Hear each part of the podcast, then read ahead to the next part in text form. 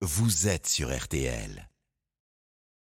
Elle a longtemps négocié en coulisses et sur ce dossier le plus sensible peut-être euh, de ce début d'année, Elisabeth Borne présentera à 17h30 sa réforme des retraites. Alors on connaît déjà les grandes lignes, l'âge de départ légal repoussé à 64 ans, une durée de cotisation à 43 ans plus vite que prévu. Bonjour William Galibert. Bonjour. Cette présentation, elle est attendue notamment pour connaître les derniers arbitrages, on le disait, mais ce n'est qu'un hors-d'œuvre. Oui, c'est ça. On vous a raconté les négos, les, portes qui claquent les syndicats qui se fâchent, les oppositions qui crient au scandale, mais tout ça c'est du menu fretin.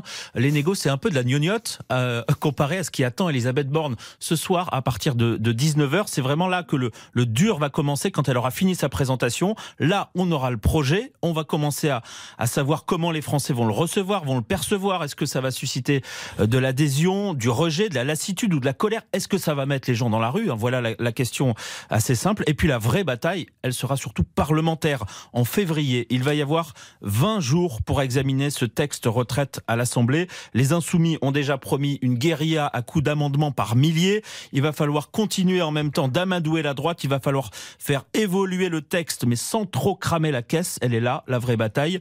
Et la première ministre le sait bien. Son premier rendez-vous demain matin, 8h pétante, c'est avec tous les députés et tous les sénateurs de sa majorité. William Galibert du service politique de RTL. Et, ce qui va changer justement pour les Français avec cette euh, réforme, on y reviendra dans le détail après le journal avec Nerissa et Mani.